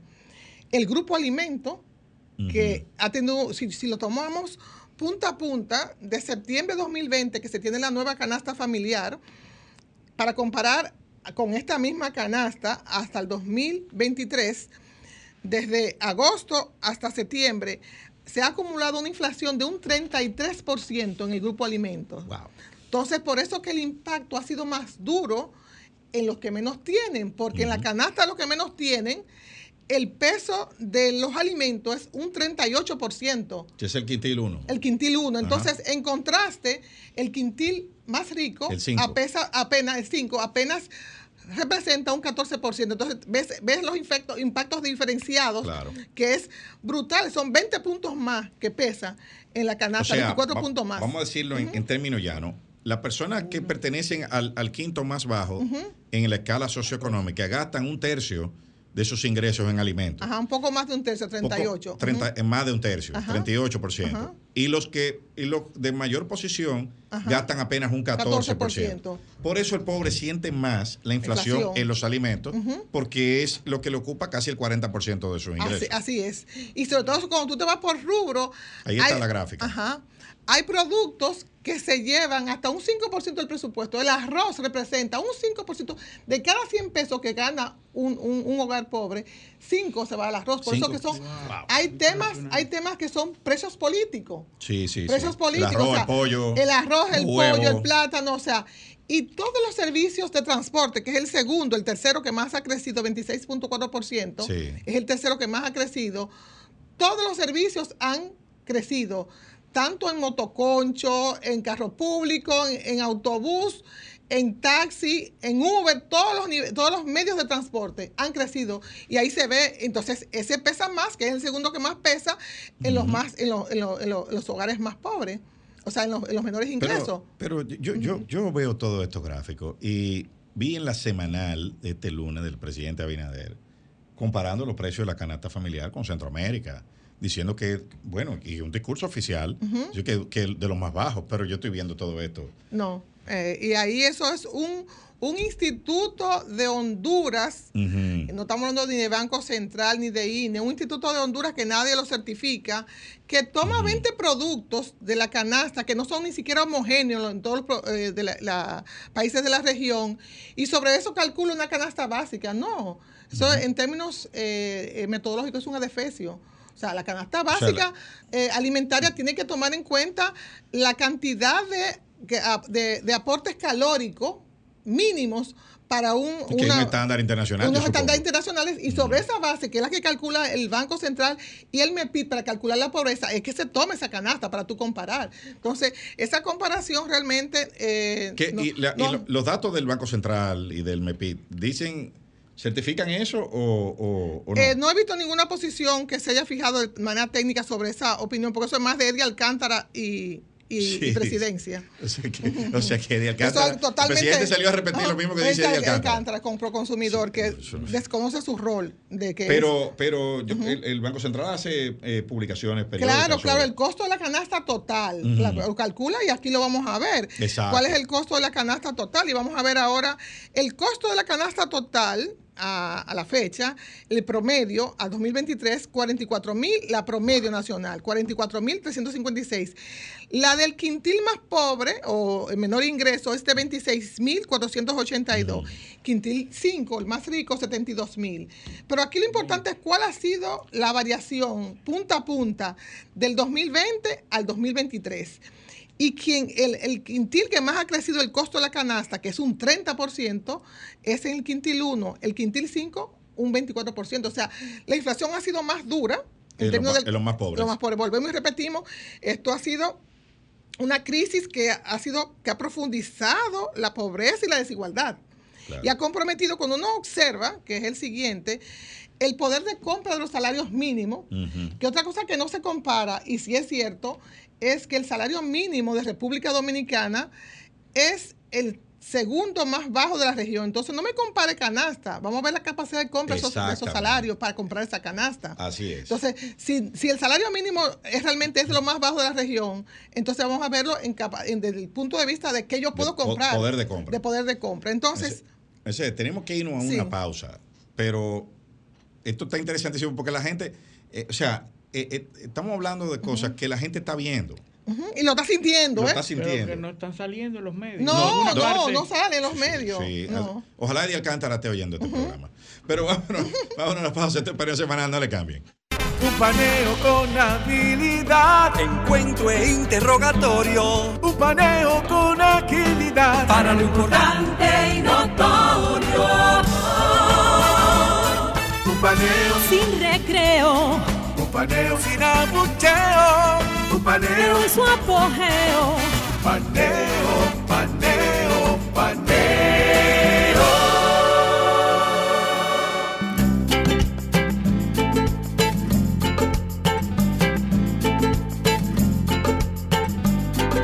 Continuamos en Paneo Semanal por esta Sol 106.5 FM. También en YouTube, en nuestro canal Paneo Semanal y en el canal de Sol 106.5. Y en nuestras redes sociales, Paneo Semanal. Bueno, seguimos aquí con, con Mercedes Carrasco, que ha dado una cátedra aquí de, lamentablemente, las noticias no son tan buenas, pero es bueno que la gente sepa lo que está viendo y lo que está sintiendo y que alguien se lo explique eh, con una visión técnica y en un lenguaje llano, que es lo que estamos tratando de hacer aquí. Mercedes, Perfecto. Sí, inflación, sí. seguimos. Seguimos. Sí, y eso que tú dices que la gente percibe, y cuando tú te vas a las encuestas de, de opinión, la encuesta de percepción, y se le pregunta cuál es el principal problema, Ujú. sale en el ranking siempre el costo de la canasta. Por supuesto. Porque una realidad que, que- que lo vive cada día y los números lo demuestran. Los, los datos cuantitativos, cuantitativos corroboran la realidad que se está viviendo, los hogares, sobre todo los quintiles más bajos.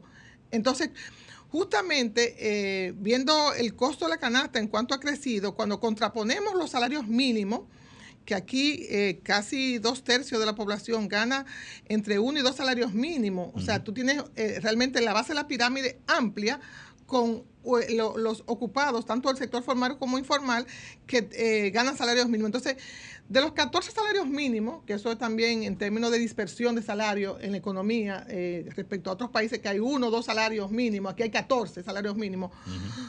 Están los, los del sector privado no sectorizado, que lo eh, eh, tipifica o lo categoriza según grandes, pequeñas, medianas y eh, microempresas. Y están luego los sectorizados, que está zona franca, hoteles, grandes, medianos y pequeños, trabajadores del campo, industria azucarera, sector público y el área de salud. Cuando uno pone esa canasta, la canasta más baja, ¿eh? la contrapone con los salarios mínimos, que se han aumentado dos veces ¿eh? y que Sí. se exhibe como un logro. Sin embargo, Claro. en términos de, la capacidad de compra de esos salarios mínimos, Pero- ninguno de los salarios mínimos puede financiar la canasta. Pero que usted acaba de decir en el segmento anterior que la, la inflación en alimentos acumulada de 33%, Así es. donde se gasta el 38% de los ingresos. Entonces, eh, por, más que, por más que ellos digan que aumenten el salario mínimo, que probablemente no llegue a un 15% el, el- el aumento, No, ha, ha sido más de un, más de un 15%, porque ha sido Bueno. en, en dos etapas. Pero igualmente, Igual. venían de un punto tan bajo y la inflación ha sido tan agresiva que no alcanza. Entonces, cuando uno observa por, eh, por eh, tipo de sectores y por tipo de salario, nos damos cuenta que en casa del herrero asador de palo, justamente el salario que tiene menor capacidad de compra, aparte de la industria azucarera y los trabajadores del campo, es el sector público. O sea, si bien ha aumentado la nómina y, y bien- y si bien ha aumentado los salarios de los empleados que han ingresado con mejores o salarios, sea, ha aumentado el número de empleados Empleado y el, y el, y el monto del salario. Salario Los que que entraron, han pero- con mejores salarios. con mejores salarios, pero en la base de la pirámide del sector público permanece un salario mínimo pírrico de 10 mil pesos, Wow. Que deja al descubierto el 60% del costo de la canasta. Entonces, estamos predicando, pero no con el ejemplo. Entonces, es. estamos haciendo negociaciones hacia afuera, haciendo abogacía porque el sector privado lo haga, que no todavía, si, si cu- cubre la canasta. O sea, si en un hogar hay un solo perceptor de ingreso, hay un tema de problema de seguridad alimentaria, estando ocupado.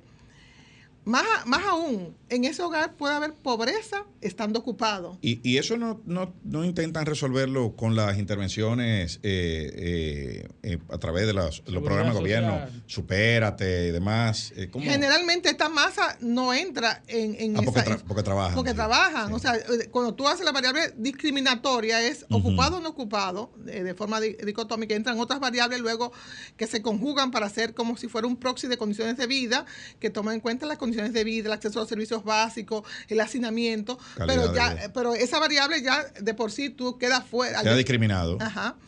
Entonces ya vimos el costo de la canasta y ya, ya habíamos visto cómo quedamos la posición de, los países de la región. Tú me tocabas el tema fiscal, ¿verdad? Sí. Y ahí vamos a entrar en, gastos que la, la, ciudadanía está muy pendiente y le da seguimiento. Pero comencemos con los indicadores macro, ¿verdad? Eh, actualmente en el reformulado, y tanto también en lo que va del año, eh, de manera consecutiva estamos registrando déficits.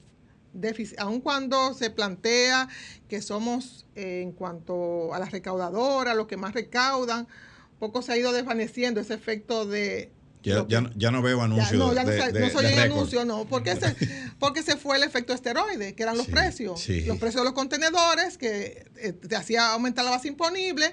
Los precios internacionales, que te hacían aumentar la base imponible. Pero cuando se, los precios vuelven a su normalidad, ya esa, tus recaudaciones han ido disminuyendo. De hecho, eh, caen con respecto a lo estimado. Entonces, ¿qué está pasando? Tenemos un déficit de en el reformulado de 3.2%.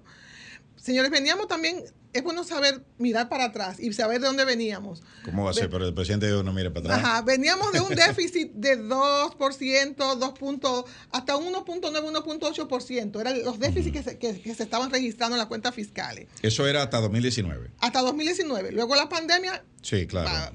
Eh, tocamos fondo y llegamos al 7.5. Ahora, luego se recupera 2.7, pero luego se entroniza en 3.5, 3.0 y 3.2%. ahí vemos el gráfico, 1.8% eh, fue el déficit de 2019, que fue el último año. El último año, ajá, pre-pandemia. Y mira cómo estamos ahora en 3.2%. 3.2%. Es el nivel de déficit. Y después de una reformulación. Exacto, en la reformulación. Este, que se ajustó al alza, que era 3. En el presupuesto general del Estado 2023 era 3. y, en, la reformulación quedó en 3.2. Aumentó en 3.2. Y en la siguiente gráfica, en la siguiente, otro de los hallazgos, como te digo, que lo que está cambiando desde el punto de vista ya tocando la estructura, ¿eh? tenemos desde el 2020 déficit corriente en el gobierno. ¿Eso qué quiere decir? ¿Eso qué quiere decir?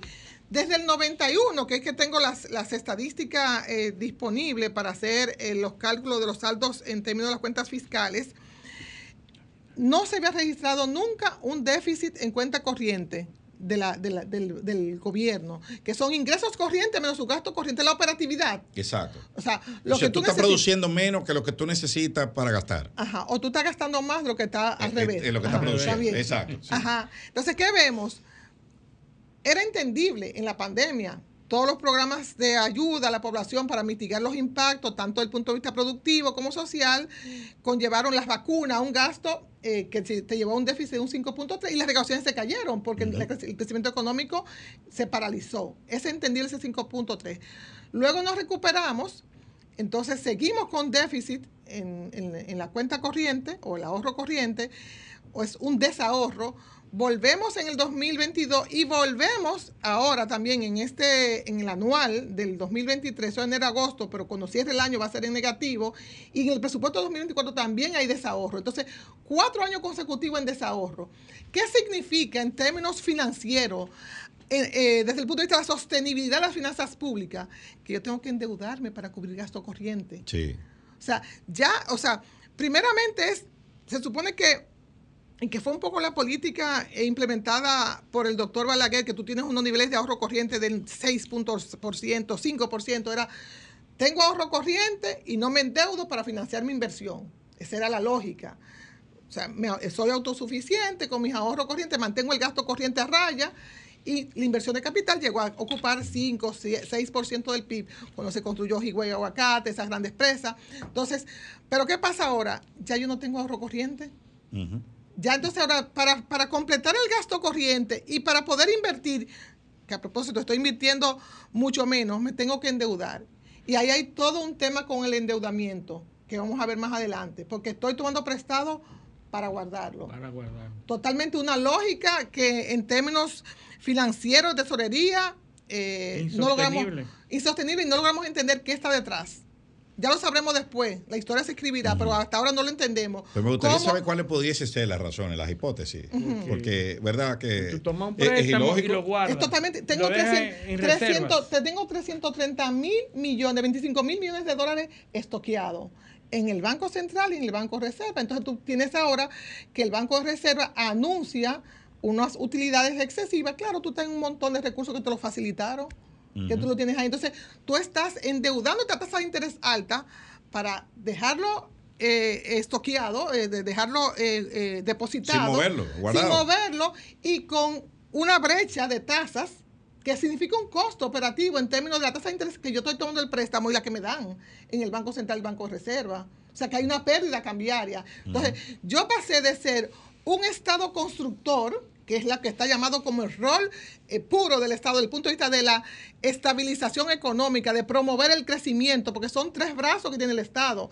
El brazo que tiene que ver con la promoción del crecimiento y la estabilidad en términos de crecimiento, está el brazo que tiene que ver con la asignación eficiente de los recursos y está el brazo que es el más puro, el rol redistributivo del Estado, que es tomar de lo que más tienen Claro, el, para estado el Estado social, es ajá. eso. Entonces vamos a ver, luego cuando analicemos el presupuesto, que ya será para una próxima entrega por el tiempo que hemos tomado en No, la pero no, pero usted, vuelve lo que, lo que Sí. tiene que volver rápido ahora. no, Porque, no, el- lo, lo pautamos para la próxima semana tan Exacto. rápido ya, que, ya, que- eh, que usted, usted con- misma, no, no, el programa de la semana que viene, ya ustedes saben, la parte 2. continuamos, sí, la parte 2. Entonces, aquí eso quería destacar, es que tenemos cuatro años consecutivos con déficit corriente, endeudándonos para cubrir gasto corriente. Entonces, hay gastos que la población ha estado muy pendiente de ellos porque también son muy notorios. Uno de ellos es la publicidad. Publicidad y propaganda. Entonces, la publicidad y propaganda, justamente, eh, cuando uno mira dos años completos, 21-22, ha crecido un 77% ¿Cómo? 77%. Publicidad Wow. del Estado. del Estado. Y cuando lo mira por ministerio, un solo ministerio creció en 150%. Ustedes se imaginan cuál, ¿verdad? Sí, claro, Ajá. claro. Que el que ese- maneja eh, eh, eh, la mayor parte de la publicidad. Ajá, y representa, explica el 70, el- el- desde el punto de vista de la- eh, del aumento total, ese ministerio explica la, como proporción el 93% del incremento de la Wow. publicidad. Pero ta- estamos, eh, eh, no estamos viendo una gráfica, señores. Es allá, allá Eh, lo sí, vemos. 2021. La presidencia de la República en publicidad gastó 1.622.1 millones de pesos. En el 2022 eso se elevó a 4.000. ¿4.000 cuánto? 4.053 53.8 millones. millones, ajá. 4.053.8 millones. O sea, eso, eso es una- es una cosa, es una cosa, eso es una cosa eh, eh, eh, increíble. Eso es un outlier en una serie, eso es Wow. salta a la, la serie. Ajá. Entonces, esa, esa, esa misma, en la siguiente gráfica, en la siguiente, el siguiente, ajá, 28. se- Siguiente, se, 28. observa cómo persiste la dinámica. Crece un 50% a enero a agosto y la, eh, la- lo mismo, eh, los mismos ministerios eh, que encabezaron el año pasado también están a la delantera en el gasto en publicidad y propaganda. El- el- ahora en el 2023 llevan de vengado de enero a julio 2.895.6 millones de pesos. De lo cual la presidencia ha gastado 1.942 millones. O sea, de lo, de, eh, o sea, el resto del gobierno ha gastado menos de mil millones. O sea, eso, eso, eso, eso es increíble. Y, increíble. Bueno, Y- un, un publicista, No. Mario, Mario Dávalo, dijo que. Da- eh, Ajá. pónmela para atrás, para, para una cosa ahí. Eh, Dale hacia atrás, porque- exacto, ahí. De nuevo. Yo no veo, no, ese. Yo no veo ahí Ministerio de Salud. O sea, yo no veo No. publicidad de dengue.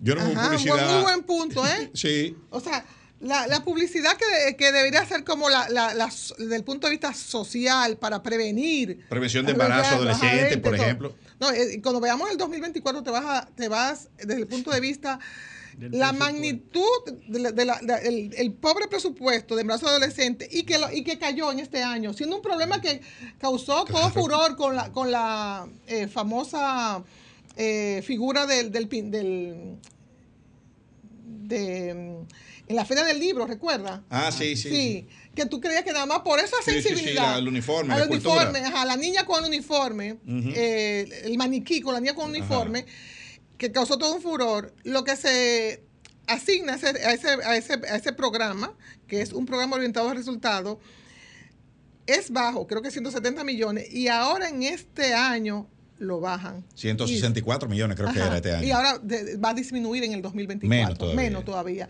Y con, una, con un nivel de ejecución que era como un 15 o 20% cuando se causó el septiembre en la Feria del Libro, el, nivel que llevaba era pírrico de, ejecución. O sea que no solo que es bajo el presupuesto, sino que tampoco lo ejecutan. Tampoco lo ejecutan. Y, ahí, participa CONANI, Salud Pública, SENASA, convergen eh, eh, tres, el Servicio Nacional de Salud, tres instituciones. nosotros, viendo todo eso, ese gasto, nosotros estamos como en la Matrix, o sea, un, en un ambiente de, publicidad. Y, que pudiera ser la causa. Esa, ese alto costo de publicidad es la razón por la cual no oímos. No este oímos lo que está pasando. Claro, este, esto es. Ajá.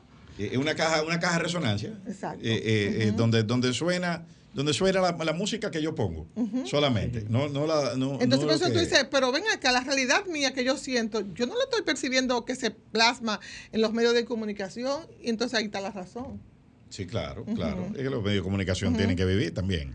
Ese, es el, ese es el tema. Pero entonces, entonces, entonces Mercedes. El sector eléctrico. Hay un tema del sector eléctrico, eso también está abordado aquí. Son, son también de, los de, los, de los tres eh, gastos que están gravitando e incidiendo en que se tenga un déficit corriente. Vamos a ver la nómina y el sector eléctrico. El sector eléctrico es... hemos visto que los indicadores de eficiencia eh, no solo se... Bueno, lo que se ha deteriorado en estos últimos tres años para Vemos publicaciones que hace el CRES periódicamente. Sí, sí, las, pérdidas de transmisión y distribución. De las pérdidas. Pero ¿qué es lo que pasa? O sea, es porque también vimos que hubo un incremento en la tarifa eh, hace menos de un año. Así es. Y aún así las pérdidas son mayores. Son mayores. hay más ingresos. Pero, por, pero, por, mucho mayores. Vamos a verlo, es decir, quizás lo puede pasar en el slide. 34. 36. 36. Ajá. Entonces, ¿qué, ¿qué, es lo que está pasando en el sector eléctrico? Mira, ajá, después ahí está la tarifa. Vamos a hacer, sin ser experta en el sector eléctrico, pero tomando los elementos clave, los números, ¿eh? Y viendo la integralidad, integralidad del análisis. Vamos a ver. Ahí va. Eh, ahí está. Eso, eso, eso es demoledor, ese gráfico, ¿eh? O sea, tú tenías una disminución, una, veníamos disminuyendo las pérdidas, ¿verdad? En su punto más alto, que fue 2011, 41%, venía disminuyendo hay un punto de inflexión y vuelve hacia arriba. El punto de inflexión obviamente es el 2020. El punto de inflexión en todas las variables, pero el deterioro es el 2020. A nivel mundial. O no solo aquí, mundial por el tema de la pandemia. Sí, pero aquí en otras variables ya más estructurales, porque todo tiene que ver, o sea, tú tienes, ok, el aumento de los, de los costos del punto de vista del petróleo, pero aquí hay otras razones internas de gestión, sí. desde el punto de vista de gerencia, que han incidido en este tema. Entonces, tú venías disminuyendo las pérdidas en transmisión y distribución, ¿verdad? hasta llegar a un punto de tener una pérdida más baja en el 2019, que fue un 30.6. En, apenas, en apenas cuatro años se escaló a un 41.9. 11 puntos porcentuales, casi, casi dos puntos, uno punto y pico cada año. No, dos puntos y pico cada año. Dos puntos y pico porque fue de, del 19, en cuatro años. Ajá. En cuatro años ha subido de 30 a 40, a casi 42. Entonces, un deterioro en cuatro años. Entonces, tú tenías que en el pacto eléctrico se acordó que íbamos a tener unas pérdidas para este año 2000, eh, justamente 23, de la mitad de un 21. Y fuimos y duplicamos el pacto eléctrico por dos, las pérdidas en lugar de 20 y tanto, a, a 41 y tanto. Entonces, tiene, hay, hay dos razones del aumento de las pérdidas en, transmisión y distribución y la no cobrada. O sea, lo que se pierde en las redes, lo que yo compro, ¿verdad? Eh, que cualquier empresa que tenga de los 100 que produce, se pierda 42, está llamada a colapsar. Está, quebrada. Está quebrada. Entonces, esta empresa se está llevando de encuentro al gobierno con el déficit porque quien tiene que fondearlo es el gobierno transfiriéndole más. Entonces vamos a ver cuánto le ha transferido el gobierno. Exacto, esa es la, la pregunta. Ah, entonces es el tema. O sea, hay, hay dos pérdidas. ¿verdad? La pérdida que se fue en línea, que ahí tiene Las técnicas. la- las técnicas, la no técnica, que es el fraude, lo que se conectan ilegalmente. Y tienes un tema que después que se distribuye, como aumentaste la tarifa, y eso lo advirtieron algunos economistas, eso te iba a, a la, la energía eh, no cobrada. Te iba a aumentar porque tú no puedes pagarlo. O sea, hay segmentos que no pueden pagar este aumento brutal de la tarifa, que no es el aumento que se dice eh, formalmente con la tarifa, nominalmente la tarifa administrada. La, la tarifa aumentó más del 26 que sale en la canasta para Sí. los hogares, porque hubo un aumento y ustedes, eh, eh, los Todo el que dos y paga yo, luz lo sabe. Lo sabe. El importe pagado entre mayo, junio, se te duplicó. Y cuando tú ibas a reclamar, me dijeron, no, es que usted tiene mayor consumo. ¿Cómo tú le rebates el consumo?